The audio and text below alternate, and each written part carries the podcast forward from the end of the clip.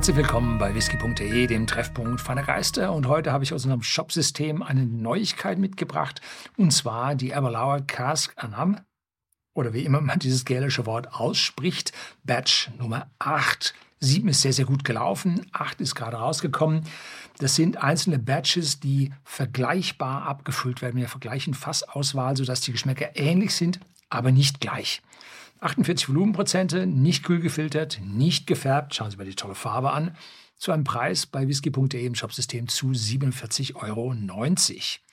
Und dieser Kersk, was man auf Gälisch mit G hinten schreibt und Anam mit dem stummen H dahinter, das bedeutet auf Deutsch seltenes Fass.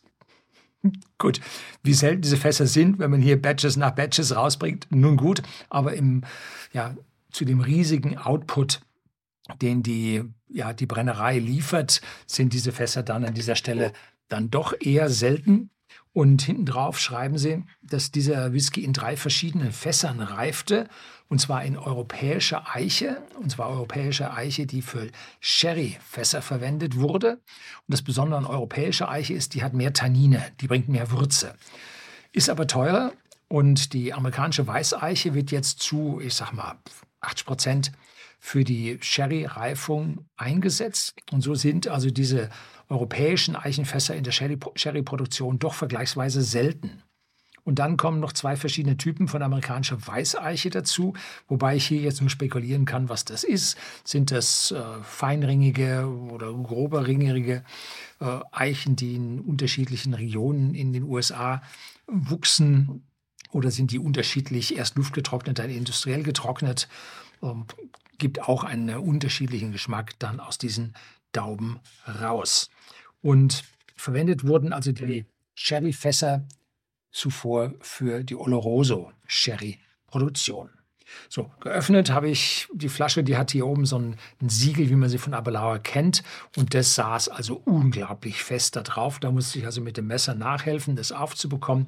Das ist die übliche, sehr angenehme Flasche. Mir gefällt die besonders gut, weil die Label sehr klein sind und man den Whisky sieht. Ne? Und dazu ein großer Korken und ein Sherry-Aroma, das hier rauskommt. Ja, mit einer Fruchtigkeit dazu. Oh, das war jetzt aber zu viel. Das werde ich nicht austrinken, auch wenn der Whisky mir gut schmecken sollte. Da muss man dann doch ein bisschen vorsichtig sein. Uiuiuiui, ui, das ist ja anderthalb Zehntel. Nee, anderthalb Hundertstel Zentiliter. So, ja, riechen wir mal dran. Und zuerst kommt eine deutliche Orangennote. Das ist der Brennereicharakter von Abelauer. Dann wird es ein bisschen kühler und riecht ein bisschen nach ja, kandierten Kirschen oder sowas. Vielleicht hat das auch mit den 48 Volumenprozenten Alkohol zu tun, was ja relativ hohe, ja, leichte Kühle erzeugt durch Verdunstung und man damit so einen etwas kühleren Eindruck in Richtung Kirschen dann erhält. Und im Abgang riecht man schon ein ganz bisschen was von der Eiche, eine leichte würzige Note. Offiziell steht auf der Geschmacksbeschreibung, dass man hier schon einen Anflug von Ingwer äh, spüren kann, aber ich habe ihn nicht. Aber im Hintergrund, da ist was und jetzt kommt auch noch äh, Vanille durch. Also sehr voluminöser, intensiver, kräftiger Geruch, mit, verbunden mit den 48 Volumenprozenten, die so ganz sanft da durchkommen. Das heißt, das Aroma ist stark. Sonst würden die 48 Volumenprozente die ganze Sache dann totschlagen. Es wird nach hm, scharfem Alkohol riechen. Ne? Tut's nicht. So, cheers.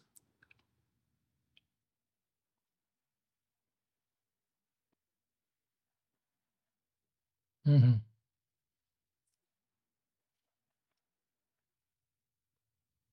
Im Beginn sehr süß mit Äpfeln, Pfirsichen und dann, hm, jetzt probiere ich den schon zum zweiten Mal, ein massiver Antritt an Würze aus diesen europäischen Eichenfässern mit ja, einem Hauch Lakritze im Abgang. Ja, und dazu ja schon rüber ein bisschen in Richtung Zimtrinde.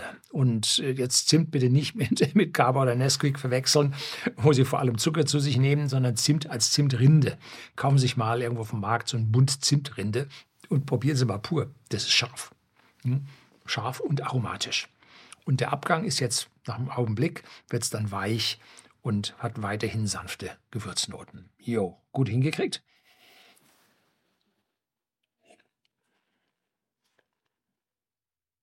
Mhm. Denken Sie daran, dieses Video werden wir auch bei den folgenden Batches mit einbinden, weil diese Batches mit einer ähnlichen Fassauswahl, natürliche Produkte sind nie gleich oder identisch und mit einer ähnlichen Fassauswahl stattfinden werden und damit werden diese Whiskys auch vergleichbar ähnlich schmecken. Abweichungen immer möglich. Das soll es gewesen sein. Herzlichen Dank fürs Zuschauen.